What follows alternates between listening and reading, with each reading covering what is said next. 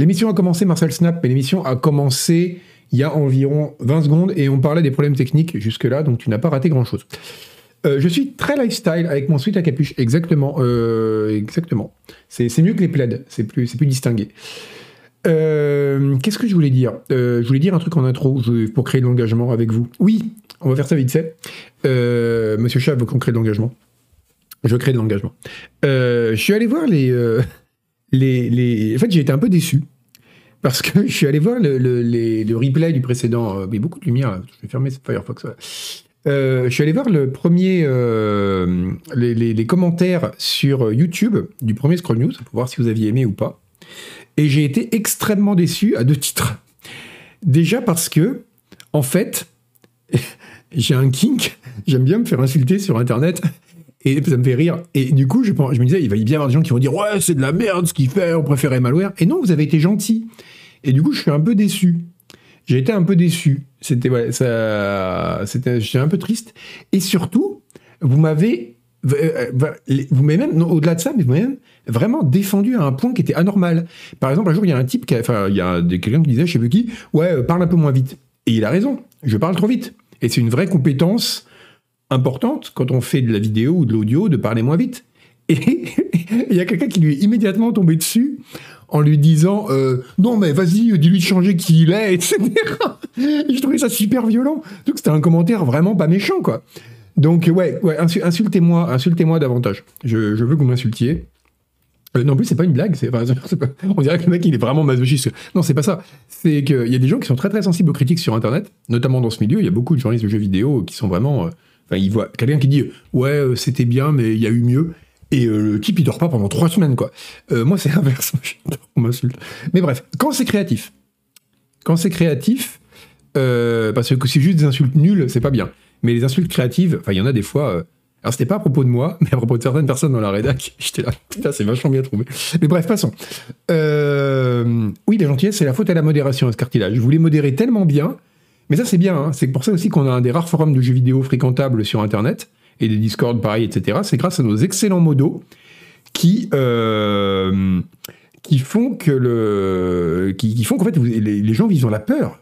Ils vivent vraiment dans la peur de dire le moindre mot de côté. Quoi. Ils disent, je fais une bêtise, je suis cancel, et donc les gens vivent dans une peur permanente, qui est la façon dont on doit, on doit régir une société. hein. Et du coup, c'est très efficace. Et on a un. euh, c'est comme les gens qui étaient là. Ouais, mais euh, Hélène Ripley, vous avez pas peur? Alors c'est cool que ce soit une rédactrice en chef dans un magazine de jeux vidéo, mais vous avez pas peur que ça attire des relous et tout? Il y a genre une personne qui veut dire Ah, j'aime bien Julie, elle est charmante. Le mec, il a été ban, quoi. Donc, non, c'est bien. Il faut, il faut faire régner la terreur pour que les gens filent droit. Sur ces considérations politiques, on va commencer, on va rester dans l'assassinat avec. Regardez, regardez. Browser full screen. Hop. Bah, ça browse pas le full screen. Ah non, attendez. Hop. Capture. Navigateur. Voilà. Ça navigue. Euh, on va commencer tout de suite. Vous êtes engagé? Vous êtes. C'est comme Are you entertained dans Gladiator passé. Are you engaged? Vous êtes engagé? Alors on est engagé. On est tous engagés. Allons-y. Donc, Hitman 3 va devenir. Alors, vous l'avez peut-être vu, mais je pense que c'est intéressant d'en parler parce que euh, vous avez probablement vu euh, un peu comment le principe de, Scroll News, deuxième mouture. J'aime bien l'idée qu'on parte d'un sujet qui peut être plus ou moins intéressant, euh, sachant que forcément l'actualité étant ce qu'elle est, parfois on aura des très bons sujets, parfois non, mais qui permettent d'étendre un peu pour partir sur des choses un peu, intéressantes. Euh, un peu plus vaste, large, qu'on en discute. Et donc, vous avez probablement vu que Hitman 3 est devenu Hitman World of Assassination, qui en gros est un peu, réalise un peu la vision, j'ai envie de dire, euh, que IO Interactive avait depuis le début, de faire un- une sorte de jeu qui serait euh, une suite de modules, en fait, où on achèterait des cartes, où on achèterait des éléments. En fait, ce serait un seul jeu qui s'agrandirait peu à peu avec du contenu qu'on achèterait. Euh, un peu comme un jeu épisodique en fait. hein. Et donc là, ils ont un peu réalisé ça, bon, avec tous les problèmes que ça pose. Sur, sur Steam, c'est pas mal parce qu'on peut juste acheter le contenu qui nous manque. Un jeu service, pas exactement, parce que là, c'est pas uniquement des DLC, c'est vraiment, enfin, alors, ça tient, c'est pas exactement, on va en parler, c'est intéressant, plus intéressant que le cas d'Hitman, mais euh, merci Space Lego pour ton abo. Euh, vous notez, j'essaye de parler doucement. Donc c'est, mais insultez-moi quand même. Euh, voilà, c'est d'avoir un, un jeu qui justement, c'est où on a la possibilité de, en gros, le jeu est une structure simplement, Et c'est pas exactement la même chose qu'un game as a service, qui est un jeu qui va être maintenu, où on va vous ajouter du contenu au fil du temps. Là, l'idée, c'est vraiment un peu au-delà de ça, c'est que le jeu soit simplement un squelette dans lequel vous, vous pourrez acheter des briques. Je vais zoomer sur la page, oui, pardon, excuse-moi, c'est mieux comme ça. regardez comme c'est beau. Et donc, euh, ce qui est intéressant, là notamment, il y a le fameux mode euh, euh, roguelike, je ne sais plus comment ils l'ont appelé, où en gros, on peut, les cartes sont randomisées, ça vous sort un certain nombre de cartes randomisées avec des cibles aléatoires et tout, et c'est vraiment très bien. Alors normalement, il n'y aura pas de Hitman 4, je dirais, justement, c'est l'idée, c'est que ce soit le dernier Hitman. Après, Microsoft avait déjà fait le coup pour Windows 10, et on est Windows 11, hein, donc on n'est jamais à l'abri. Mais l'idée d'avoir. Oui, World of Assassination, c'est ça, ouais. Euh, donc voilà, et on pourra avoir cette, donc le fait que le, jeu, en fait, soit des briques qui ensuite vont être. Euh, voilà, peuvent avoir une dimension de randomisation, etc. Et ça, je trouve ça vraiment très bien. Et, euh, et ils feront comment pour changer le moteur? Bah Là, c'est comme dans les games as a service, c'est-à-dire qu'il y aura des modifications. oui, c'est comme la Première Guerre mondiale, Crazy Warthog c'est qu'il y aura des, euh, il y aura, ça ça, n'importe quel jeu. Si les devs veulent pousser des updates du moteur au fur et à mesure, ils peuvent le faire. Donc, euh, mais ça, je trouve ça assez intéressant. Euh, et je me demandais, est-ce que vous aimeriez que plus de jeux soient comme ça? Parce que moi, je trouve que c'est très très bien. Parce que justement, c'est une chose que le médium jeu vidéo permet de faire. C'est de dire, on vous propose un set de règles, éventuellement un univers, et ensuite, ce truc-là, on va l'améliorer au fil du temps, et on va petit après, vous pouvez acheter du contenu que vous allez mettre dedans et pourquoi pas acheter des scénarios, des éléments, des choses comme ça. Et moi, je trouve ça vraiment très bien. En fait, moi, je pense que tous les jeux devraient être comme ça. Plutôt que d'avoir des suites dans les jeux, on devrait avoir des jeux qui euh, offriraient du contenu avec la possibilité aussi de le rendre un peu peut-être parce que euh, j'aime beaucoup les roguelikes et les, les hack and slash et tous les jeux avec la dimension de, de génération procédurale. Mais je trouve que c'est vraiment très très bien d'avoir la possibilité de remixer le contenu, euh, d'avoir des comme ça une sorte de, au fait que le jeu soit pas vraiment un produit fini avec un début et une fin, mais que ce soit un, cadre. Et ça va, on parlera du sujet à propos d'autres choses. Mais je trouve c'est un peu ce que fait Paradox, c'est vrai. C'est un peu le jeu service ultime, mais moi je trouve ça vraiment très bien. Euh, c'est ce qu'aurait dû faire les licences de sport. Voilà, Rabbitman. Pour moi, le contre-exemple, c'est la licence de, c'est les jeux de sport qui te font racheter, ou même Call of Duty quelque part, hein, qui te font racheter un jeu entier chaque année, alors que c'est toujours plus ou moins le même jeu. Euh, franchement, pas dans le cas de Call of, par exemple, pour même pas parler de FIFA, parce que FIFA serait presque des patchs. Mais euh, dans le cas de Call of, on pourrait vraiment avoir un, jeu qui serait, tu l'achètes une fois, et après tu dis tiens, la campagne de cette année, elle me plaît, je l'achète. Celle de l'année prochaine, elle m'intéresse pas. Cette année, je vais prendre que le multi, etc. Et je trouve ça que je trouve que c'est vraiment très bien. C'est, ça enlève la potentielle narration. Alors ça, c'est une question, ce qui pousse en effet. Euh, Path of Exile, c'est vraiment un jeu comme ça. C'est Path of Exile, c'est un peu ça. Euh, mais euh, pour un genre occasionnel, c'est pas forcément la panacée. C'est vrai, Wolfgang. C'est aussi, la question. Donc ça pose beaucoup de questions. Euh, même si on peut aussi considérer que pour un joueur occasionnel, c'est pas mal, parce qu'après tout, dans le cas de Call of, vous téléchargez une sorte de cadre gratuit, vous dites tiens, je veux faire la campagne de cette année euh, uniquement parce que je sais pas, j'ai vu la pub à la télé, je trouvais ça bien, donc le le cas d'école le plus casu qui soit, vous y jouez. Moi, je trouve ça pas mal. Et euh, c'est pas exactement le game as a service, parce que là, l'idée serait vraiment. Un game as a service, vous avez quand même un jeu de base qui va être mis à jour au fil du temps, on va rajouter du contenu pour que les gens continuent à y jouer. Là, l'idée, c'est vraiment d'avoir une structure, idéalement euh, la structure gratuite. Un jeu qui fait ça, par exemple, c'est DCS World, le simulateur de vol. C'est-à-dire que vous avez un module, gratuit, et après, vous achetez des cartes, des avions, etc.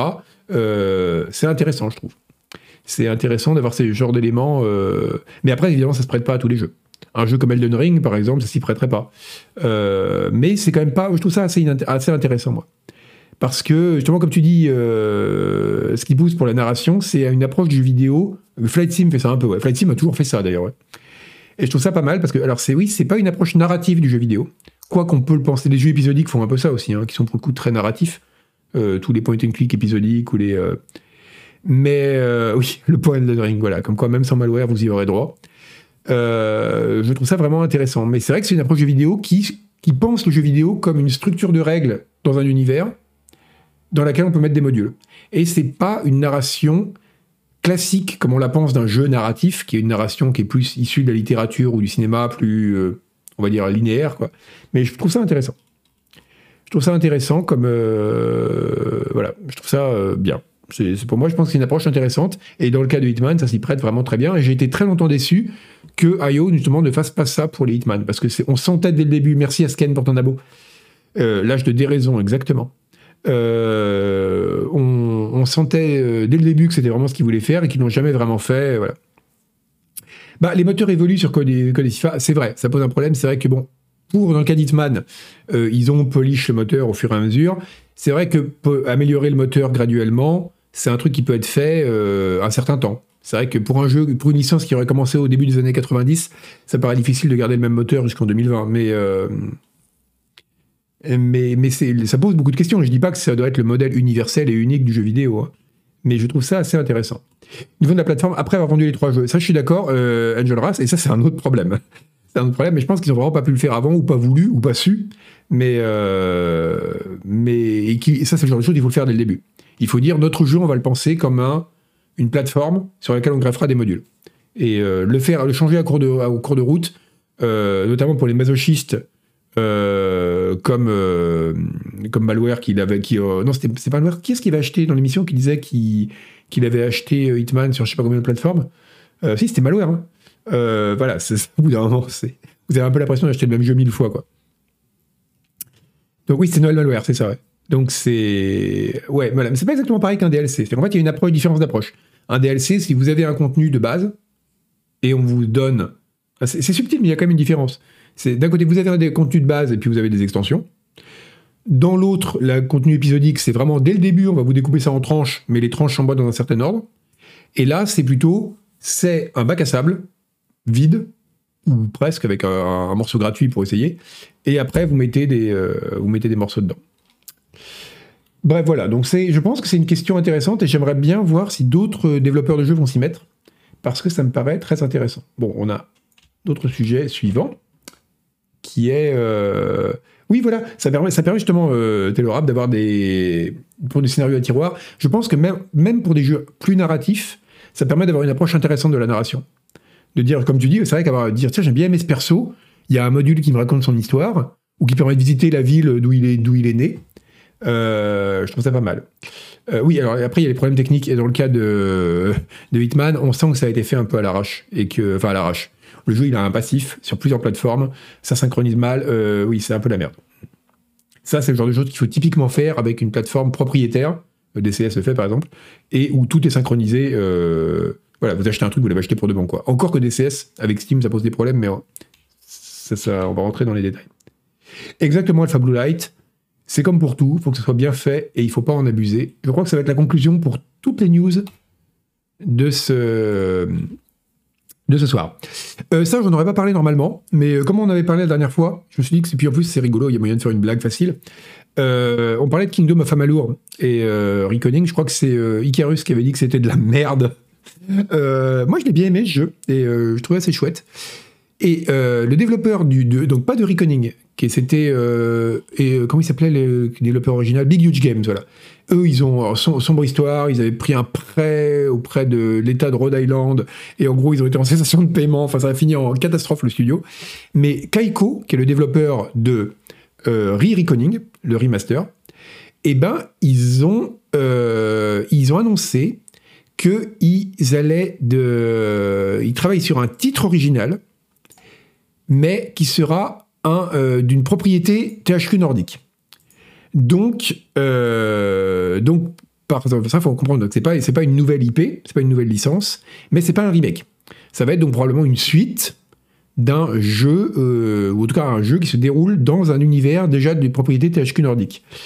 Et, euh, donc voilà, c'est, je serais curieux de voir un, donc pas un re, re, mais un, nouveau Amalur. Je pense que ce serait cool. Euh, je serais très curieux de voir ce que pourrait être un nouveau Amalur aujourd'hui. Même si, comme on disait la dernière fois, ce qui faisait un peu la force du jeu à l'époque, c'est qu'il avait. Euh, c'était les combats qui étaient vraiment très cool. Ce qui, un Darksiders aussi, peut-être. Un Darksiders, ça pourrait être cool. Hein. C'est une licence qui a été, qui a peu été exploitée, Darksiders, je trouve. Euh, peu et mal. Et. parce que c'est un jeu, justement, c'était les combats qui faisaient sa qualité par rapport à, aux open world de l'époque qui avaient souvent des combats qui étaient mais nuls à chier quoi. Et donc aujourd'hui où quand même les combats sont bien améliorés dans les dans les open world, je sais pas s'il aurait autant à faire valoir. Mais ce serait voilà, c'était donc comme on avait parlé de Reconing la dernière fois et qu'il fallait aussi des de la légèreté. Darksiders c'est banal. Pas tant que ça. Il y a des trucs dans Darksiders. Alors la la, la, la DA. Alors oui d'accord c'est très euh, comic book euh, avec des gros des gros mecs avec des gros bras. Mais l'idée du cavalier de l'apocalypse sur la Terre après, euh, l'apocalypse, justement, euh, ça, marche, ça marche bien. Je trouve que la DA était assez cool. Quand on était sur son cheval au milieu des villes qui avaient été envahies par la végétation, euh, on était sur Terre, mais en même temps, c'était plus la Terre.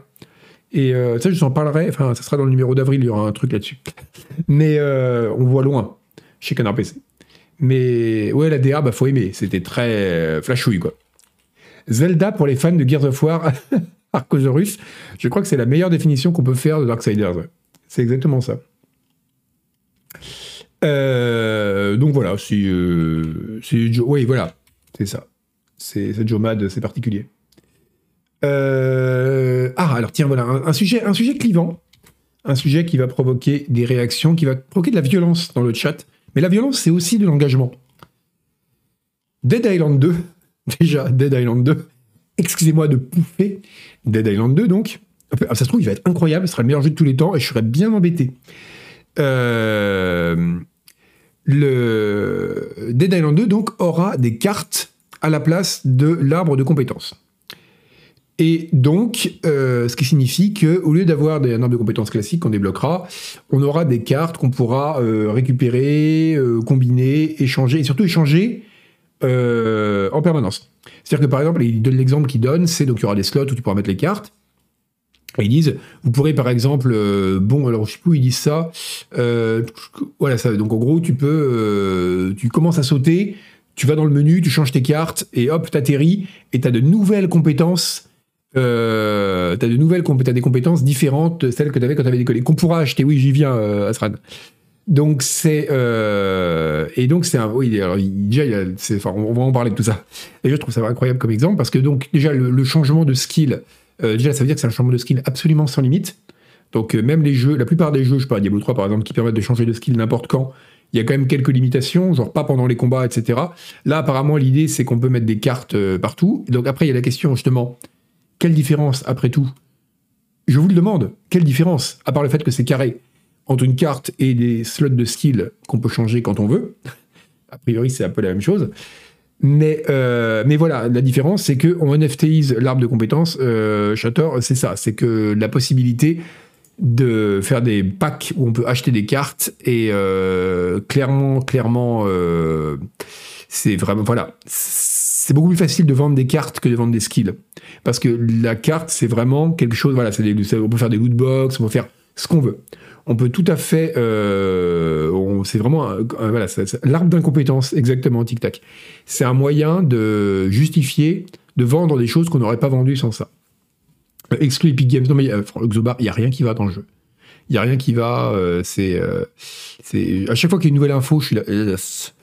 Mais euh, c'est itératif, même façon de progression. C'est ça, Jael. Et en plus, justement, bah, c'est un peu comme ce qu'on disait tout à l'heure sur les épisodes ou pas épisodes. Il y a moins l'idée de progression. La carte, c'est vraiment un objet indépendant qu'on combine. Et, euh, on n'a pas le même rapport qu'avec une compétence, même une compétence complètement librement slotable euh, à la Diablo 3. Quoi. C'est pas exactement la même chose. Salut Bellegarde du Nord. Donc ça crée un euh, tout la sauce carte. Voilà Epsilon. Et c'est l'autre point, au-delà de la question de l'immondice, on peut dire, de cette pratique qui vraiment qui me répugne, qui me répugne. Je ne comprends pas que les Français ne fassent pas grève. L'autre, c'est le jeu est déjà mort-vivant. C'était mon accroche quand j'avais fait la preview. J'avais dit, voilà, c'est un, jeu mort-vivant sur des morts-vivants. On a rarement vu une synergie pareille entre, le thème et le, et le, produit. Il fabrique des jeux vidéo pour vendre des cartes. Oui, ben voilà. Alors, l'autre question, c'est ça. ça c'est ce qu'on avait eu avec Neon White aussi, qui était ce FPS où on avait des cartes à la place des armes. Pour Neon White était un bon jeu. J'y ai pas joué, j'ai regardé Malware y jouer, ça avait l'air bien, donc euh, c'est sans doute un bon jeu. Mais moi, ce que je comprends pas, justement, c'est au-delà de la question euh, commerciale, parce que dans le cas de Neo White, c'était pas le cas. Pourquoi il y a. Ah oui, la grève, c'est pour Dead Island 2, ouais. ouais. C'est, euh, ils ont, à la RATP, ils ont dit ça. À l'origine, la RATP, vous savez, voulait pas rejoindre le mouvement, parce que, voilà, je sais pas pourquoi, mais bon, en tout cas, ça n'était pas concerné la RATP, c'était plus les raffineries, tout ça. Et quand ils ont annoncé qu'il y aurait des cartes dans Dead Island 2, la RATP, ils ont dit, ok, c'est bon, ça suffit, on fait grève. Donc si demain vous n'avez pas de métro, c'est à cause de Dead Island 2. Donc oui, c'est une peste moderne, les, cartes. Euh. Salut Five One. C'est une peste moderne exactement, et surtout c'est une obsession de mettre des cartes partout. Et comme disait, alors je sais plus qui, euh, en effet, ça te sort du jeu, quoi. C'est pas du tout diégétique les cartes, comme disent les gens, les gens qui utilisent le mot diégétique. C'est, il euh, y a rien qui te sort plus du, qui me sort plus d'un jeu que d'avoir des cartes dans un jeu qui n'est pas un jeu de cartes. C'est euh, pour ouais, c'est absurde. C'est je comprends pas. Je je comprends pas l'intérêt de mettre des cartes en fait. C'est euh, c'est comme si on avait inventé les cartes que genre les cartes magiques parce qu'on dit oh il y a un monstre là moi je te jette une boule de feu boum boum boum. Enfin je joue pas à Magic mais j'imagine que les gens qui jouent à Magic font ça. Ils sont là boum t'as mana rouge et tout. Et euh, mais à partir du moment où on a un écran qui peut représenter des choses en 3D, euh, bah, on n'a plus besoin d'avoir des cartes. C'est euh, voilà, c'est pourquoi est-ce qu'on a besoin de, passer par un artefact qui n'est plus nécessaire quoi? De dire regarde mon monstre, je le déploie avec une carte. Mais non mec, ton monstre, tu tu t'as qu'à faire un sort d'invocation quoi. C'est euh, du skeuomorphisme, exactement JDF. C'est exactement ça, c'est du skeuomorphisme, sauf qu'en plus il rapporte des thunes. Le pire genre de skeuomorphisme. Euh, non, c'est. Bon, après, non. En plus, je suis hypocrite parce qu'il n'y a rien que j'aime plus les jeux de rôle. Par exemple, dans euh, Baldur's Gate 3, les jets de dés sont vraiment mis en évidence quand on fait un jet de compétences. Et là aussi, c'est extra digétique as fuck, quoi. Mais, euh, comme disent les jeunes, mais ils sont là dans les cours de récré, ils n'arrêtent pas, genre, ouais, c'est extra digétique as fuck, ton truc. Non, non. Mais, mais, mais ouais, non, c'est. Mais pourtant, j'aime bien. Parce que peut-être, peut-être, parce que j'aime bien les jeux de rôle, alors que je n'aime pas les jeux de cartes. Peut-être qu'en fait tout ça est un, terrible biais et que je dis de la merde et que je fais que projeter mes, propres euh, préjugés sur le monde et que peut-être que c'est ça toute mon existence. Mais, euh, mais je ne vous laisserai pas dire ça et je crois vraiment que les jets de cartes c'est pas une bonne idée. Les jets de cartes. si les jets de cartes ce serait cool. Un jeu où tu jettes des cartes euh, et tu vois de quel côté elles retombent, ça c'est disruptif. Mais euh, non, Slave Spire c'était bien. Mais Slave Spire était bien parce que voilà, il y avait des. C'est parce que c'était Slave Spire quoi. Mais euh, mais les mais mais voilà, bah, un, très bon jeu ne deviendra pas un mauvais jeu parce qu'il y a des cartes. Faut pas pousser. Mais euh, mais il y a quand même des limites quoi. C'est pas une raison pour mettre des cartes partout quoi. Et ah bah tiens, mais je fais des transitions incroyables et involontaires euh, on, je parlais de jeu de rôle. Alors, on fait un petit écart par le jeu de rôle, parce que pourquoi pas Après tout, euh, on traite aussi le jeu de plateau chez Canard PC et le jeu de rôle. Euh, donc, c'est important d'en parler aussi viteuf. Après, on reviendra aux jeux vidéo. Parce que c'était intéressant d'en parler. Alors, je sais pas si vous avez suivi le drama, parce qu'on peut parler de, drama concernant l'OGL. Alors, pour vous résumer un peu ce que c'est, parce que c'est complètement ésotérique pour les gens qui ne savent pas ce que c'est, il y avait un. Euh, donc, à l'origine, Donjons et Dragons, ça la propriété de. ça a été racheté il y a longtemps déjà par Wizard of the Coast. Et euh, Wizard of the Coast avait fait un, très beau move, comme on dit, comme disent les jeunes. Un move complètement intradiégétique.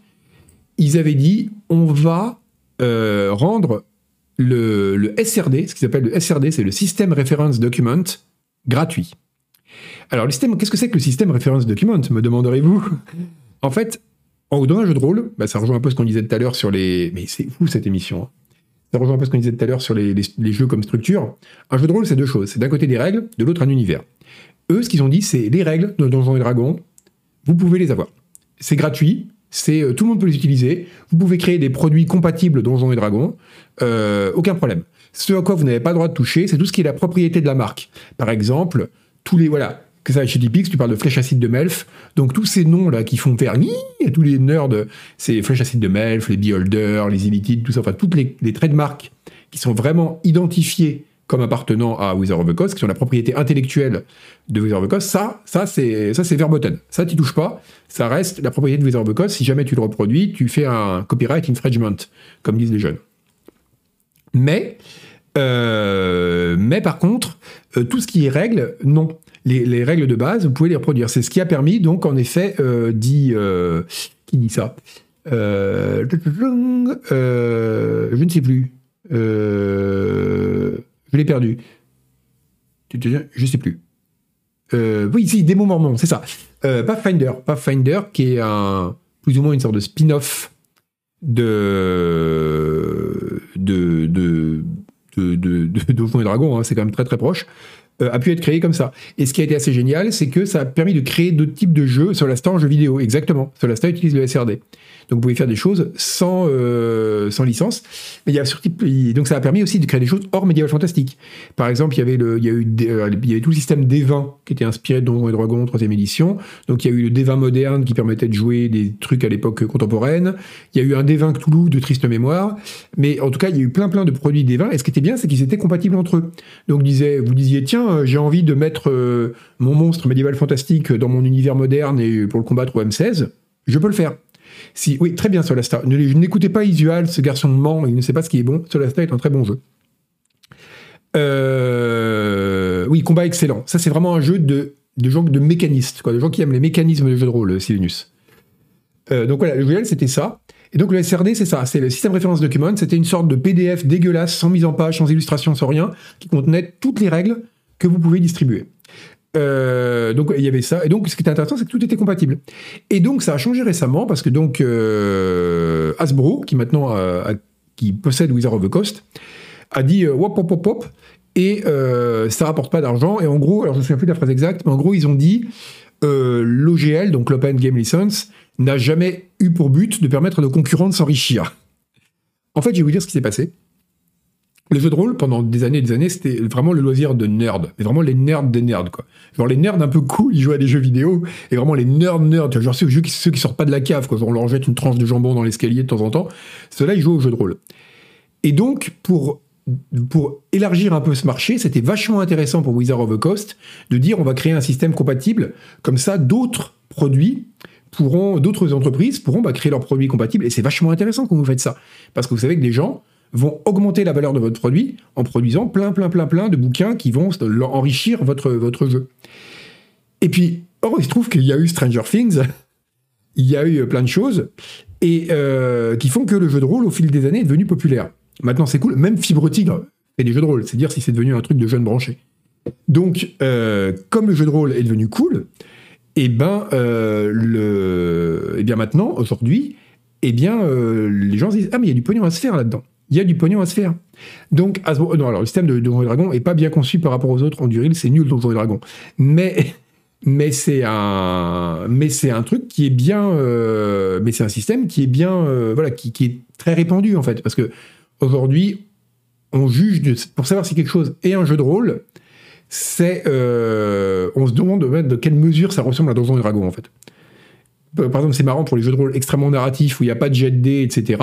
C'est qu'on se dit, euh, bah, c'est pas vraiment. Il y a vraiment des gens qui disent, bah, mais ça, c'est pas vraiment un jeu de rôle. Parce que c'est vraiment le.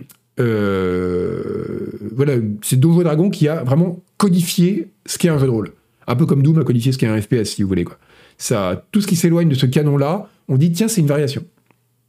Donc voilà. Oui, ça, il y a eu l'arrivée des entrepreneurs, des entrepreneurs, entertainers, en gros, ça s'est euh, généralisé. Et, et comme ça s'est comme ça s'est généralisé, euh, c'était, ben voilà, ça c'est, euh, ils se sont dit il y a de l'argent à se faire, et donc ils ont dit c'est fini, on arrête de déconner. Maintenant, au-delà de l'OGS, c'est ah, vous comprenez pas? En fait, non, c'est assez simple. En gros, l'idée c'est juste de dire est-ce qu'on peut vendre les règles, on peut distribuer les règles gratuitement En gros, est-ce que vous pouvez créer des produits qui utilisent les règles Donjons et Dragons gratuitement? Pendant longtemps, ça a été le cas. Récemment, ça a pu être le cas, et Hasbro s'est fait vraiment mal voir pour ça, et donc ils ont été obligés de repartir dans l'autre sens. Parce que ça a été tellement, et les gens ont tellement gueulé quand ils ont appris que ce serait plus possible de créer des produits, qu'il faudrait reverser des dividendes, etc., au-delà d'un certain nombre de ventes.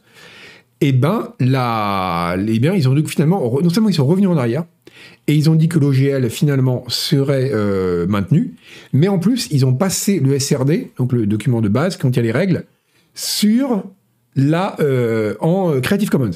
Ce qui est assez dingue parce que les Creative Commons, sont, même sous leur forme les, plus, les moins permissives, sont plus permissives que l'Open Game License.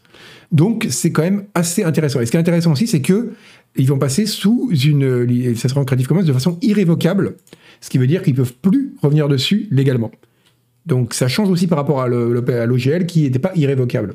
Ils avaient utilisé un autre mot, je sais plus lequel. Enfin bref, argutie juridique, mais euh, euh, mais c'était pas le cas. Si vous voulez, si vous n'avez rien compris, vous pouvez comprendre en lisant le.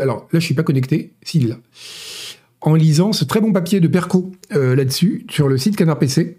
Et là, je suis pas connecté, donc vous voyez le, site tel qu'il est. Après, je vais le poster dans le chat. Mais il a extrêmement bien résumé cette histoire qui est, euh, assez complexe. Et, euh, donc voilà, il vous résume tout ce que je viens de vous dire, mais de façon très très synthétique. Et euh, est-ce que l'OGL est fongible? Très bonne question. Donc c'est euh, vraiment si vous, si vous voulez avoir un bon résumé de cette histoire, et notamment pourquoi elle est assez intéressante, mine de rien, même si vous vous intéressez pas au jeu de rôle, parce que ça pose des questions sur ben, l'open source, les licences ouvertes, etc. Et ouais, c'est un très bon article. Donc euh, Pascal Brutal, non Pascal Brutal, il faut m'insulter. Tu n'as pas compris le stream. tu es encore en mode malware. Du coup, toutes les formules magiques sont publiques. Et eh bien, pas toutes, justement, pas toutes les formules magiques, parce que, par exemple, alors boule de feu, je pense que ça l'est, mais flèche acide de Melf, ou les trucs comme ça, euh, ou la main de Morden Kaidem, ou ces conneries là, je me souviens plus des noms, euh, ça, c'est le mec qui vend vachement le produit. Ça, comme c'est des noms propres qui sont rattachés à la licence et à la marque, ça, c'est pas, euh, pas sous libre, licence libre. Et ça, ça restera pas sous licence libre. Mais ça, c'est normal. merci, entendu sexuel, pour ton abo. je parle encore un peu trop vite au goût du viewer qui trouvait que je parlais trop vite. Mais là, c'est parce que je me suis emporté dans un scénario incroyable. Heureusement, maintenant, ça va être mignon. Je monte le son de l'audio et on va regarder tous ensemble une petite vidéo. Vous n'avez pas le son. Merde alors. Et merci Gilles et salut à tous pour euh, les, raiders de Gilles Stella. Vous n'avez pas le son. Oui, vous n'avez pas de son. En effet, il y a un petit problème. Euh, eh bien, écoutez, salut le raid, salut. Euh, il n'y a pas de son. Eh bien, écoutez, je ne sais pas pourquoi j'ai pas de son. C'est bizarre. Je devrais avoir un son. Bah écoutez, je n'ai pas de son. Ah, mais ok, si, je sais pourquoi. Euh, je, capture, je capture pas le son du bon navigateur. Écoutez, c'est pas grave. En tout cas, je vous résume l'histoire. On va mettre la petite vidéo en boucle. En gros, on va, on va la regarder ensemble. On va commenter les images, comme dans un match. Un type avait, alors on parlait de Twitch délire, là c'est encore mieux. Il y a un type qui avait créé un. J'ai l'impression d'être Yvan quand il fait ses bonbons, vous savez. Il a créé un stream euh, Twitter euh, enfin Twitch pardon, où on pouvait regarder ces poissons nager dans l'aquarium et il y avait un petit pointeur laser qui repérait la position du poisson. Donc le poisson se déplaçait, vous voyez le poisson qui se déplace là, et le poisson, selon qu'il était sur... Ah, c'est un peu comme Twitch Place Pokémon, hein, sauf que c'était un poisson. Donc euh, le poisson appuyait sur différents boutons. Donc, il a fait ça, et ça contrôlait le personnage, euh, voilà, aucun problème. Sauf que le jeu a planté un jour. Et qu'est-ce qui s'est passé? Il s'est retrouvé dans l'interface. Et les poissons ont continué à jouer. Donc, ce qui s'est passé quand? Donc, ils étaient sortis de Pokémon, et le poisson s'est déplacé dans les menus et a fini par commander des jeux, ce qui a affiché le code de carte bancaire du mec que tous les viewers ont pu voir c'est complètement dingue cette histoire. Et donc et, non, et le poisson a commandé des jeux. Et donc le mec, il comprenait pas, il est sur son téléphone et il commence à voir des alertes qui disent, euh, qui disaient, euh, ouais ben, euh, alors voilà, t'as commandé tel jeu, tel jeu, et le mec comprenait pas, il se dit merde, je fais pirater ma carte bancaire. En l'occurrence, ils n'ont pas vraiment pu la pirater les viewers parce qu'ils n'avaient pas le code, vous savez, le petit code de trois chiffres là de vérification. Mais mais c'était quand même fou de voir que donc, le poisson a commandé des jeux et a affiché euh, pour tout le monde, enfin aux yeux de tous, le code de carte bancaire du mec. Ce que techniquement, voilà, il a acheté des personnages, il a fait tout un tas de trucs. Et, euh, je trouve ça absolument incroyable. Le, mec, il s'est fait donc, euh, il s'est fait doxer par son poisson.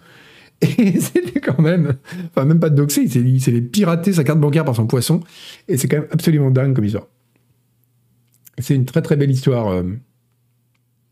On a trois poissons de Skynet. Oui, mais oui, c'est vrai, le truc qui colle.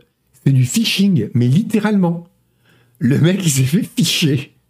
Oui, alors voilà, et t'imagines, Angelas, comment t'expliques ça, Angelas? Comment t'expliques ça à ton banquier, quoi? C'est vraiment, c'est pire que le niveau euh, mon chien a mangé mes devoirs, quoi. Tu vas voir, d'ailleurs, je remets le truc. Tu vas voir le, tu vas voir ton banquier et tu dis, euh, ouais, bon, écoutez, moi j'ai un problème, euh, tous les paiements, là, je suis opposition. En fait, c'est mon poisson qui a, qui les a commandés. C'est, en fait, l'histoire, c'est comme, c'est comme la plupart des anecdotes l'histoire s'arrête au moment où on voudrait avoir la suite en fait. Euh, ce, serait vraiment très très bien voir comment ils ont fini l'histoire. Comment le mec a fini par. Euh, oui, et le, poisson a acheté des tonnes de trucs. C'est vrai qu'au moins t'as la vidéo pour le prouver. C'est vrai, c'est vrai. Ça serait, dans un film, on n'y croirait pas. Mais c'est assez fou cette histoire. Donc, euh, bon, on va continuer. Oui, ça, je serais très curieux de savoir ce qu'il a fait du poisson. Parce que là, c'est typiquement le genre de truc, euh, le poisson, tu le bouffes, quoi. Est-ce que, on va faire un poll dans le chat. Si votre poisson faisait ça, votre poisson imaginaire, parce que tout le monde dans le poll n'a pas un poisson, dans le chat n'a pas un poisson, est-ce que vous pardonneriez à votre poisson?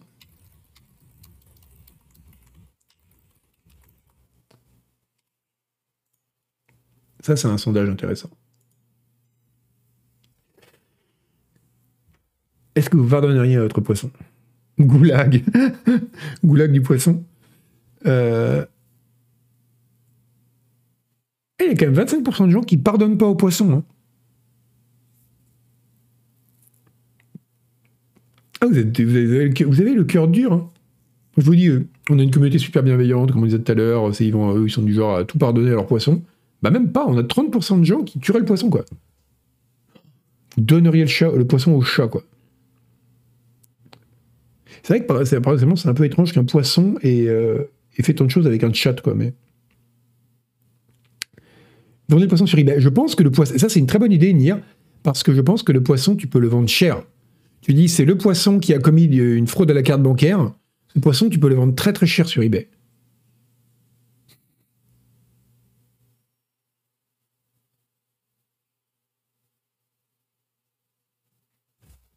Ouais, 30% de gens qui pardonnent pas le poisson. Hein. Vous êtes dur quand même, c'est dur.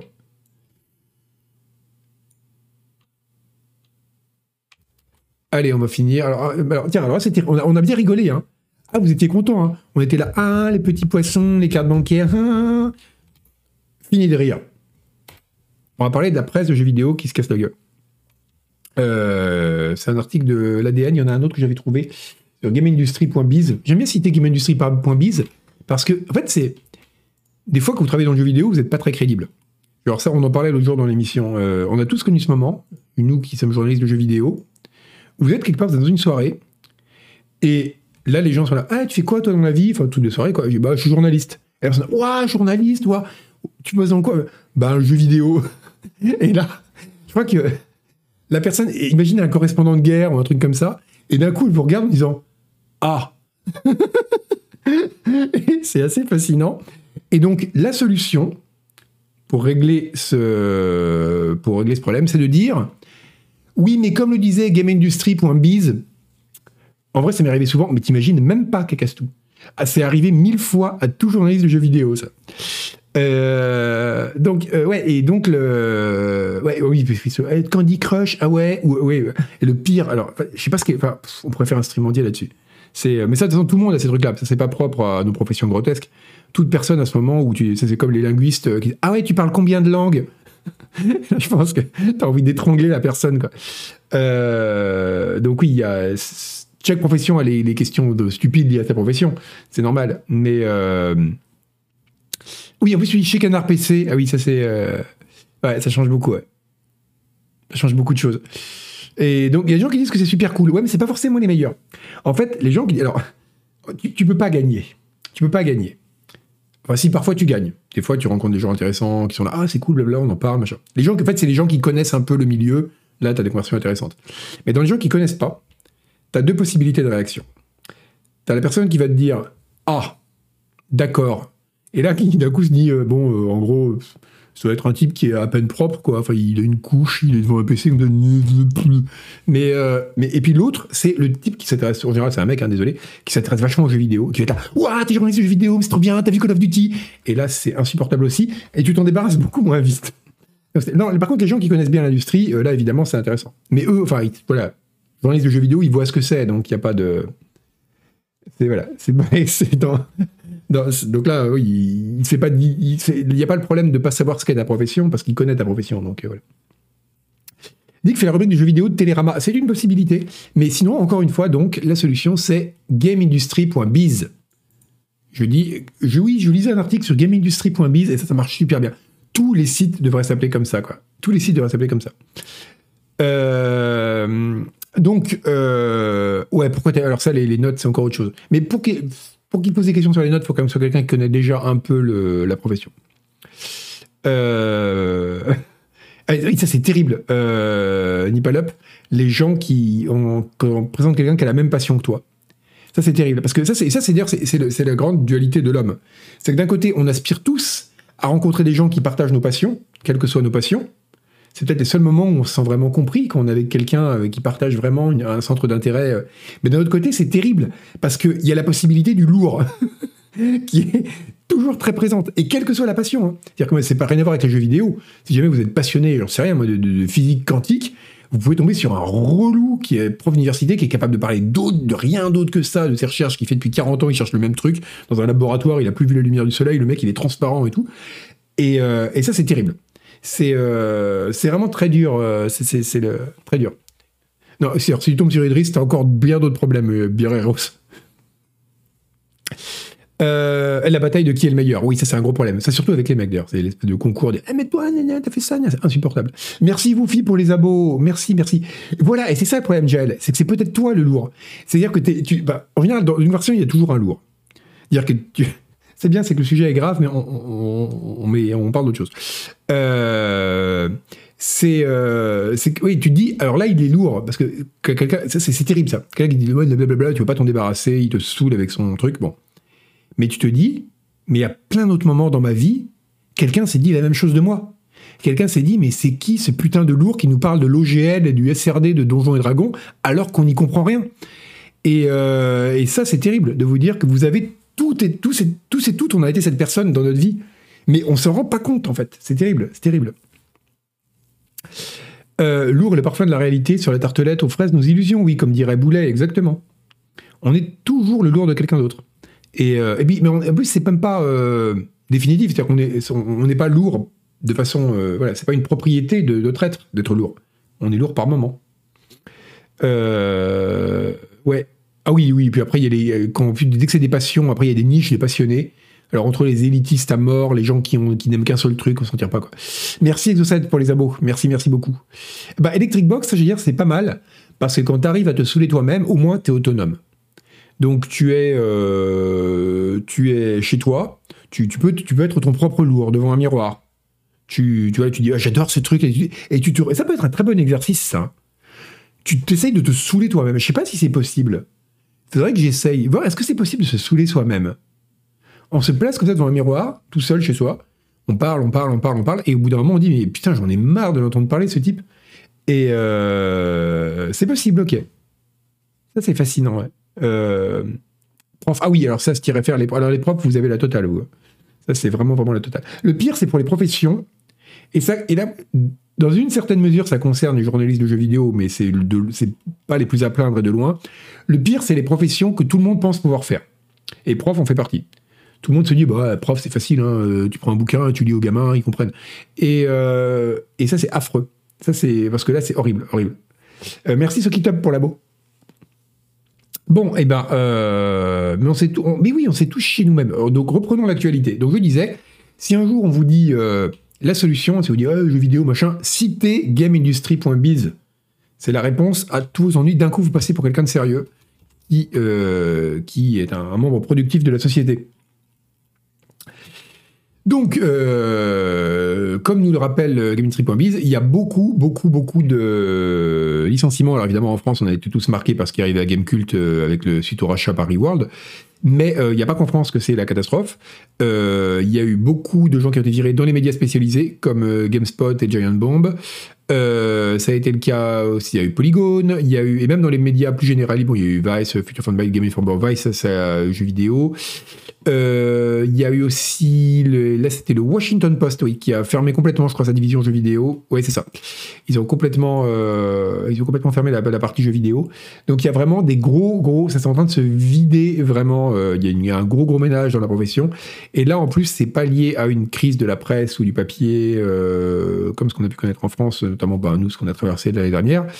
là, c'est vraiment lié en fait à un problème de l'industrie. il y a eu beaucoup de questions là-dessus et aussi, qui se posait aussi de façon plus générale sur l'industrie, suite à la, euh, suite à la, euh, au licenciement qu'il y a eu dans, la, dans le jeu, dans, bah, en gros dans la tech. C'est que il y a eu une, euh, il parle de nous Il y a eu beaucoup de, les gens se sont dit suite à la pandémie, il y a eu énormément d'achats dans le jeu vidéo. il, y a eu, une croissance monstrueuse et ils pensaient qu'on resterait sur ce niveau de croissance. ça a été vrai des entreprises euh, qui euh, aujourd'hui se pose beaucoup de questions parce qu'elle pensait que la croissance serait éternelle, alors elle ne l'est pas. Et euh, ça a été euh, et ça, a été le cas quelque part indirectement par effet de rebond dans la presse parce que voilà c'est euh, donc il y a eu beaucoup beaucoup de pertes de presse et c'est lié à beaucoup d'éléments mais c'est lié aussi à la perte à la baisse beaucoup de la publicité en ligne qui a fait très très mal dans le jeu vidéo parce que on, bah, on en parlait encore chez Canard PC aujourd'hui, la presse est massivement concurrencée par les influenceurs et par Twitch. Euh, et j'aime beaucoup ce, très bon. Euh... Alors, je peux pas dire. Alors, euh, je te répondrai après, pour la gare à gare. Alors, je peux pas dire combien. Bon, je te répondre maintenant. Je peux pas dire combien il faut en mettre pour faire de la, de la gélatine dans un gâteau. Par contre, je peux te dire que la gare à gare est un très bon substrat si tu veux faire pousser des blobs. Euh, je sais pas si tu connais le blob, c'est une sorte d'animal monocellulaire mais très grand et qui est très intelligent, qui fait plein de trucs. Et donc tu peux utiliser de l'agar-agar. Moi j'avais un blob, bon il a crevé pendant la canicule parce qu'il a eu trop chaud. Mais, euh, c'est vraiment très très bien, tu peux faire pousser sur de l'agar-agar. Et je pense que c'est le meilleur euh, usage possible de l'agar-agar. Et donc oui, c'est un vrai. Le journal, du vidéo, oui, oui, ils en ont parlé dans Silence on joue, enfin la nouvelle émission de, de Cario là tout à l'heure. Et, euh, et c'est, on, va en parler après de l'intérêt du jeu vidéo, euh, de la presse du jeu vidéo en conclusion. Mais c'est vraiment intéressant de voir qu'il y a vraiment une euh, une fin. Enfin, il y a vraiment un côté fin de fin de règne en fait dans la dans la presse. Et notamment parce que vous l'avez ici, c'est, je crois que c'est, David Junior Amil qui écrit ça. que les journalistes de jeux vidéo font plus le poids face à la montée en force des youtubeurs et surtout des streamers de Twitch. Pourquoi? Parce qu'ils sont plus proches de leur public grâce à l'exploitation des relations parasociales et pas vraiment gênés par des problématiques éthiques. C'est pour ça qu'on a parlé de mes cheveux pendant un quart d'heure tout à l'heure. C'est une relation parasociale et où on aussi absolument pas d'éthique. Euh, Gâchette Gauche, oui, c'était la nouvelle émission de Darren Cario. Elle à une sorte de club de la presse du jeu vidéo, justement, et dans laquelle il crée de l'engagement, exactement, prêtre volant. Et, euh, et ben Poltergeist, oui, c'est vrai. On est aussi euh, streamer maintenant, et c'est aussi une de ces raisons-là. C'est pour occuper euh, un créneau qui est devenu aujourd'hui nécessaire, notamment pour la visibilité, en fait. Parce qu'on utilise ce qu'on appelle le recrutement, c'est-à-dire les endroits qui font qu'on est découvert par des gens. Le kiosque en est un pour un magazine. Nous, il y a encore des gens qui nous découvrent en kiosque. Mais en avoir plusieurs, c'est intéressant. Et Twitch a aussi un endroit où les gens nous découvrent. On a vu ça avec l'enquête lecteur qu'on a fait il y a pas longtemps. Euh, c'est assez intéressant. Et, euh, en termes d'influenceurs, euh, on parlait de. On, va, créer de, l'engagement parasocial. Il y a quelques années, c'était il y a deux ans, je crois, je suis allé voir un jeu dont je tairai le nom, pour pas que les gens qui, ont, qui organisaient l'événement se reconnaissent. Et j'arrive, je suis là, oui, bonjour, je viens voir le jeu, machin, ok. Et ils me disent, ah, vous êtes un influenceur, allez là. Et ça m'a fait très bizarre. Euh, c'était même pas le côté oh on m'a insulté, on m'a traité d'influenceur. C'est que de fait, oui, en fait, j'étais un influenceur euh, alors euh, JDF euh, DJ, oui, et ça c'est un vrai problème. ouais, je suis un influenceur, c'est ouf. donc ouais, alors les streamers font des OPSP qui sont moins prescriptifs que l'encart publicitaire. C'est vrai, mais la question, en fait, c'est la question de la limite. Et on conclura là-dessus. Euh, en, fait, en fait, alors, il y a eu une critique. Je parlais des insultes tout à l'heure. Il y a eu une critique, à part le fait que je parle trop vite. Et je vais faire des, efforts, je vous promets. Et c'est parce que c'est vrai, c'est vrai que je parle trop vite. Mais il y a un autre point où là, par contre, je vais faire aucun effort. C'est que le mec a dit, ouais, tu parles trop vite et puis tu digresses. Et là, j'ai envie de dire, mais mec, t'as vu que 5% de mon pouvoir de digression, quoi. T'imagines même pas jusqu'où on peut aller. On peut aller to the moon, quoi, dans la digression. Et ça, par contre, non, ça va continuer. Mais, euh... ah ben, Grèce, ah, vous êtes content de votre blague. Hein. Oui, Karim Debache, oui, voilà. Ah non, mais, mais, c'est bien la digression. C'est la base des relations parasociales. Donc c'est euh, donc oui en fait et là du coup je vous disais peut-être que je digresse beaucoup cette fois-ci mais c'est parce que je me suis rendu compte que j'étais un peu court par rapport à la dernière fois. Pourtant j'avais pris six sujets comme la dernière fois. Je suis encore en train de calibrer mon scroll news. Hein. C'est que la deuxième, là. Donc, euh, faut que je vois comment on va. Euh, faut que je trouve des moyens de meubler. Parce que Malware, c'était un peu différent. Lui, c'était lent. Donc, du coup, il meuble en. Il meuble en, euh, c'était la lenteur qui meublait. Mais si vous voulez pas avoir des moments lents, c'est dur de. Il faut mettre beaucoup de contenu, quoi. Euh, oui, le point le lourd, exactement, le Troll. J'attends le point le lourd. Donc, il meublait avec la flûte, c'est vrai. Euh, donc du coup, euh, oui, et donc on parlait de relations parasociales, on parlait de quoi? Oui, on parlait de la, porosité. voilà, oui, une pub, c'est prescriptif. C'est plus directement prescriptif que certaines interventions publiques informatives du streamer qui va dire eh, en fait, je machin, il est trop bien. Mais il y a une différence de taille, c'est que il y a un cloisonnement très clair, c'est le cas chez Canard PC, où on est plein de gens intègres et Denis s'occupe de la publicité. Et euh, c'est pas vrai, Denis est ultra intègre. Euh, Denis, c'est le mec, un jour, le mec il vend les pubs hein, chez Canard PC. Donc son travail c'est de vendre les pubs. Un jour il est venu nous voir et il a dit euh, il y a un problème quand même dans ce numéro, la quatrième de couve, c'est la même que la couverture. Ça vous dérange pas? Et là on s'est dit putain, mais on a le mec de la régie pub, dans la régie pub la plus éthique de l'histoire, quoi. Pour que la régie pub, en général, les régies pub, c'est des bourrins. Les mecs sont là, ouais, on fourrer de la pub là-dedans. Lui, non, lui, là. Ouais, euh, d'un point de vue édito, ça vous dérange pas que la quatrième de couve, soit le même que la, soit la couverture? Ça va pas, parce que c'est vrai que ça peut faire un effet, vous savez, vous tournez, dites, ah bah tiens, ils mettent la couverture sur le jeu qui est en pub en quatrième. Ah bah bravo. Alors que c'est un pur hasard, quoi. Mais, euh, mais c'est vraiment très. Euh, et là, vous dites, il est vraiment, vraiment, il est, il est vraiment éthique. Mais cela dit, c'est vrai qu'il y a une différence, un cloisonnement très clair entre Denis et euh, le reste de la rédaction. Pour la partie, euh, Denis n'a aucune influence sur les contrôles, sur l'édito de la rédaction, sauf pour les streams vélo. Mais pour le reste, pour tout ce qui est attrait aux jeux vidéo, euh, voilà. Donc ça, c'est intéressant de, de voir un... Alors pourquoi il n'y a pas eu de couverture Elden Ring pour le test? Oui, je peux te le dire, c'est la même raison pour laquelle il y a assez peu de test en couverture de Canard PC. Vous l'avez sans doute remarqué si vous êtes un lecteur ou une lectrice euh, assidue. Sinon, vous devriez l'être immédiatement. Sinon, je vais être malheureux, je vais pleurer. Et est-ce que c'est le genre de relation parasociale que vous voulez? Vous voulez faire pleurer un influenceur? Donc, faut que j'arrête de faire les digressions quand même. Donc, il euh, n'y a, pas eu de, de, test pour une bonne raison. C'est qu'en fait, on est un magazine papier.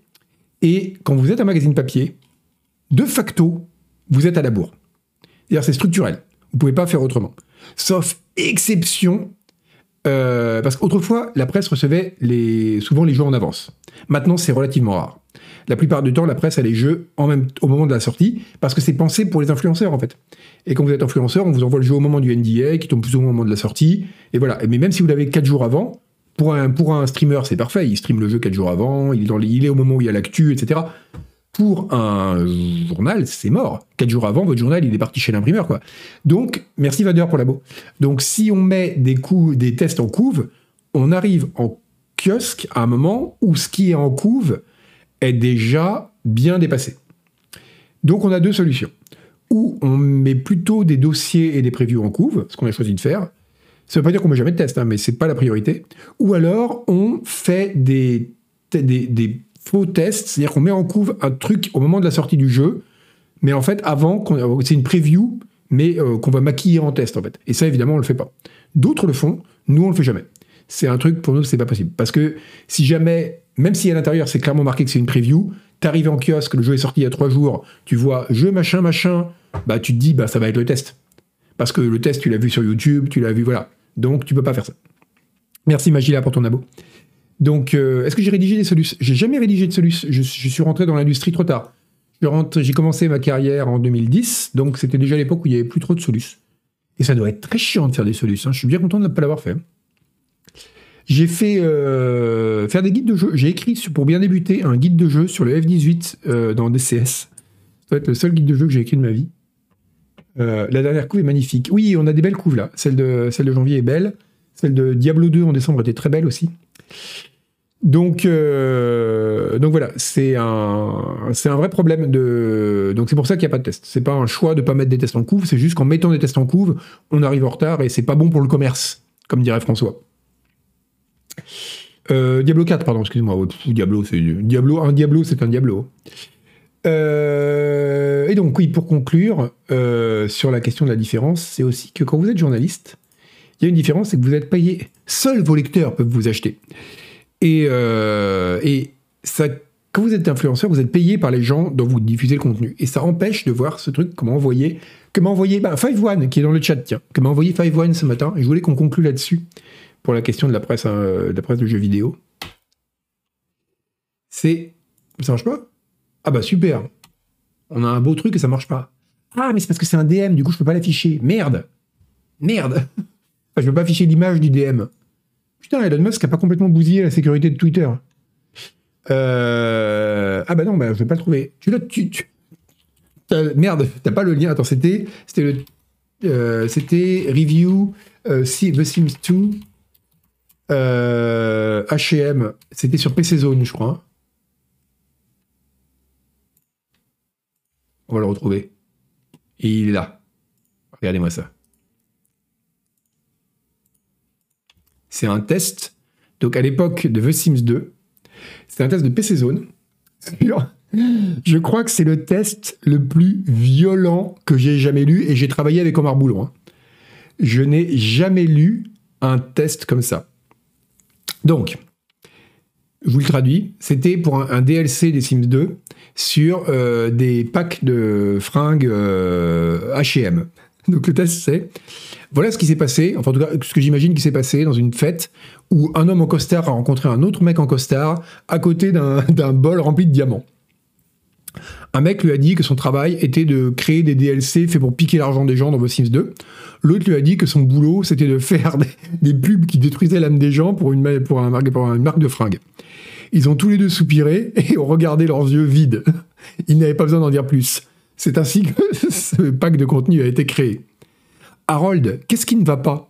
Lui a demandé sa femme, euh, sa femme à son mari fatigué. C'est vraiment, vraiment sale ce que j'ai fait, Sarah. On vend 60 costumes d'H&M et on vend ça 10 livres. Les gens l'achèteront quand même, a-t-elle dit. Harold a levé sa main et a frappé sa femme avec le, verre, renversant le scotch sur le tapis. Ce tapis qu'ils ont acheté avec cet argent du diable. Il savait qu'elle avait raison, mais il détestait ce qu'ils étaient devenus tous les deux. Il n'avait pas pris son bateau depuis sept ans. Peut-être qu'il devrait recommencer à prendre le bateau. Ce sont les dernières pensées qui ont traversé son esprit avant que, pendant que la corde se serrait autour de son cou. C'était tellement cruel. Ces mouvements de pied, pied frénétiques ont fini par se calmer. Maintenant, il était sur son bateau. je trouve ça incroyable. Et ça, c'est typiquement, imaginez quelqu'un qui est payé par Electronic Arts pour faire ça, pour parler des Sims, mais jamais vous pouvez faire ça. Vous faites ça vous, dépeignez le mec comme une ordure qui bat sa femme et qui est alcoolique et qui est dépressif et qui vole l'argent des gens dans des cocktails avec des businessmen sans âme. Mais plus personne, jamais ne vous travaille avec vous. Donc, et je trouve ce, truc incroyable. Et euh, je crois que c'est vraiment le test le plus violent. Mais là, c'était mérité. C'était vraiment, vraiment mérité parce que vraiment, c'est une honte ce truc. Euh, et, voilà, et c'est euh, aussi, bah ça, justement, bah, c'est Boris Kiwiki qui a travaillé sur la presse de jeux vidéo qui dit ça. C'est vrai que c'est aussi un espace où on peut inventer ce genre de voilà, où on peut avoir ce, genre de liberté. Euh, il n'y a pas beaucoup, il y a pas beaucoup de presse, ou même pour dire du mal d'un produit, on peut le faire avec autant de liberté. Donc voilà. oui, c'est le test le plus violent que j'ai jamais vu, que j'ai vu. Mais, euh, mais il est vraiment très très bien. Il est chez RPS maintenant, c'est pas étonnant. Donc euh, voilà, bon, sur cette entrefaite, il est 21h02. Euh, je vais donc vous laisser. je voulais vous dire un truc par rapport à quelque chose qu'on avait dit la dernière fois, je sais plus quoi. Bref. non, alors malheureusement, pour le JRPG aux japonaiseries, le problème c'est que j'ai un déficit de, de culture à ce niveau, je dois le reconnaître. Euh, et après, j'ai pas trop envie de vous saouler avec mes lubies non plus, parce que je veux pas devenir le lourd. Voilà. Et donc, je veux pas faire un truc où je vous parlerai de vieux FPS pendant une heure, parce que ce serait pas cool. Mais euh, vous savez que Rambo s'appelle comme ça à cause de Rimbaud. Hein. Il l'a vraiment appelé comme ça en référence à Rimbaud. Hein. C'est euh, le mec qui a écrit Rambo, dont j'ai oublié le nom. Mais voilà, c'est un. C'est. Mais oui, donc je veux parler de mes lubies, mais je veux pas parler que de mes lubies. Alors, on va raider, on va raider qui on va raider? Euh, Je comprends rien ce truc de raid là qui nous a pris que. C'est le stream où je dis que les trucs de Monsieur Chat sont pas clairs. Euh... Euh... Je, qui on a? Ortien le score. Je suis pas bon. Tiens. Euh... Nodus. Ah, mais tu peux me charrier, mais il faut me charrier, c'est ce que j'arrête pas de dire. Euh, allez, on va. Bring back coup de pompe. Bah, écrivez à Corentin Lamy, qui fera suivre. Euh, Arthur, non, Arthur, on va pas le raider tous les lundis. Non, parce que le problème, c'est qu'il stream à cette heure-là tous les lundis. Donc allez le voir si vous voulez, mais je vais pas le raider tous les lundis, parce qu'au bout d'un moment, euh, c'est bien que ça tourne un peu. Je le raiderai de temps en temps. Euh, bah allez, on va raider, tiens, on va raider angle droit. On va, ça longtemps qu'on l'a pas raidé. Elle est dans la liste préparée par Monsieur Chat. Oh, merci Pascal Brutal. Mais je vais faire un. Je, je, je, je suis encore en train de roder le format. Il n'y avait pas assez de news. Euh, ah non, bah juste avant de raider, euh, vu qu'on est à la bourre de toute façon. Enfin, en même temps, il n'y a pas de bourre, hein, je suis dernier sur l'antenne. Mais j'aimerais bien manger. Euh, Est-ce que vous préférez Préférez. Bon, j'écris, bon, je ne fais même plus des phrases, on s'en fout. À cette heure-là. Plus de news, mais plus vite. Enfin, moins, pas plus vite, mais traiter plus vite. Bon, ouais, bref, ça, ça tient pas. Bon, plus de news ou moins de news? Euh, Vu qu'on est encore en train de, de régler le format. En gros, est-ce que vous préférez qu'on fasse, on va dire, 4-5 news, mais on débat et on digresse? Ou plus de news et euh, parce que là j'ai digressé un peu parce que justement j'étais un peu court. Donc c'est euh, bah oui ça dépend des news. Ou bien oui ou c'est bien comme ça. Si c'est bien comme ça vous votez pas. Ah bah non je suis con ça va pas se voir. Merde. Merde. Tout est à refaire. Bon en fait il ouais bon on trouvera une solution. Non de toute façon je digresserai toujours hein, je digresserai toujours. Euh, ah bah là, le 50-50, il est mal barré, Rotoclap. Hein. Ou alors, il va falloir vraiment des votes massifs. Ouais, bon, je pense qu'en effet, euh, Trucolique, je vais être fidèle à l'esprit de Malware. Je vais faire absolument n'importe quoi. Parce que c'est... euh, C'est une news avec un poisson dans chaque émission. Ça, ce serait bien. Mais l'intersection des news poissons et des news euh, jeux vidéo, il n'a pas tant que ça. Par contre, on pourrait faire une news petit animal mignon à chaque fois, ouais. Trois heures d'émission. Ouf. Pouf, pourquoi pas. Bon, que des digressions. Euh... Putain, il y avait un truc que je voulais vous dire, je sais plus quoi. Ah oui, ça y est, je sais. Euh, a, justement, dans les commentaires sur YouTube dont je vous parlais, il y a quelqu'un qui a dit Oh là là, c'est trop bien, je t'aime trop quand tu fais Scroll News, parce que tu as dit que In the Mouth of Madness de Carpenter était, était un film sous-évalué, alors que c'est un très bon film.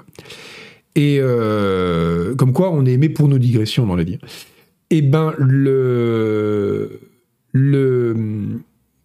Oui, c'est vrai, je devrais me mettre au miroir. Pas bête, serait mieux. Mais on dev... Mais le. Et donc, oui, je voulais vous dire, si vous cherchez un film sous-évalué, il n'est pas aussi bien que Demon Madness, il est un peu pété, regardez Ravenous, qui s'appelle Vorace en français. Je vais vous le donner là. Ah bah voilà, à chaque fois, je ferai une recommandation film à la fin, tiens. Regardez, cette émission, c'est organique. Cette émission émerge naturellement. Euh, Ravenous, et en français, ça s'appelle Vorace. Voyez ce film. Euh, il est un peu pété, il y a plein de trucs qui vont pas. Euh, il a été réalisé dans des catastrophes, c'est une réal qui a au milieu du projet, tout le monde se barrait, c'était l'enfer. Pour l'état, pour les conditions dans lesquelles il a été fait, euh, il, est, il est assez, il est vraiment réussi. Euh, Il y a euh, Caril qui est complètement dingue dedans. Et, euh, et c'est un très très bon film. La BO est incroyable, truc qui colle. C'est une des BO de films les plus folles que j'ai jamais entendues. Et, euh, et c'est ouais, vraiment très très bien. Et, euh, et c'est un film qui est intéressant parce qu'il y a plein plein de thèmes. C'est un film sur de, un film sur les cannibales, sur un cannibale euh, pendant la guerre du Mexique au début du 19e siècle aux États-Unis. Et, euh, et ça pose beaucoup de questions sur justement la, prédation en général. Et c'est vraiment un bon film. C'est le meilleur film sur le cannibalisme après. euh, après. euh, comment il s'appelle Euh, Comment il s'appelle en, français déjà? En plus, c'est les- c'est film français. Comment il s'appelle? Je sais plus. Bref. Euh, comment il s'appelle ce film? C'est. Euh, grave. Voilà, grave. Grave, merci. C'est le meilleur film sur le cannibalisme après Grave. Bon, euh, donc Cannibal Holocaust, c'est rigolo, mais c'est pas. Bon, sur ce, je vous laisse. On raid euh, angle, angle droit et euh, à bientôt. Oui, on fera, on fera un Scroll News spécial film sur le cannibalisme. Pour répondre à votre question, juste, j'ai vu passer, Julie va streamer le remake de Dead Space. Mais je ne sais pas quand. Voilà, mais elle le fera. Eh bien, à bientôt et je vous envoie chez Angle droit. Salut